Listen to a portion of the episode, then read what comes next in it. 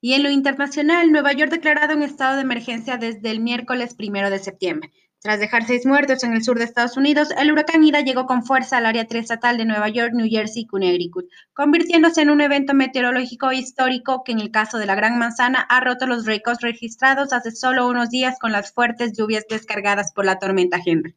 Al estado de emergencia se une Nueva Jersey y Connecticut, esto a fin de facilitar el trabajo de rescate y recuperación en las áreas más afectadas por las lluvias torrenciales. Los fallecidos debido a los coletazos del huracán Ida en Estados Unidos han ido en aumento. El gobernador de Nueva Jersey, Phil Murphy, anunció que solo en esa región habían muerto 23 personas. Al momento se informan 43 víctimas atribuidas a Ida en Nueva York, New Jersey, Pensilvania y Connecticut. Debido a las inundaciones, la mayoría de las muertes se asociaron a quedar encerrados en los vehículos, esto dicho por Murphy en Twitter. En Nueva York, las muertes han sido reportadas en el condado de Queens, incluyendo a un menor de dos años.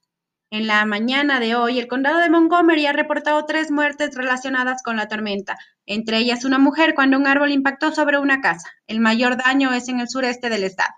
El presidente Joe Biden viajará el viernes a Luisiana, donde el huracán Ida, que tocó tierra el domingo, destruyó edificios y dejó sin electricidad a más de un millón de hogares.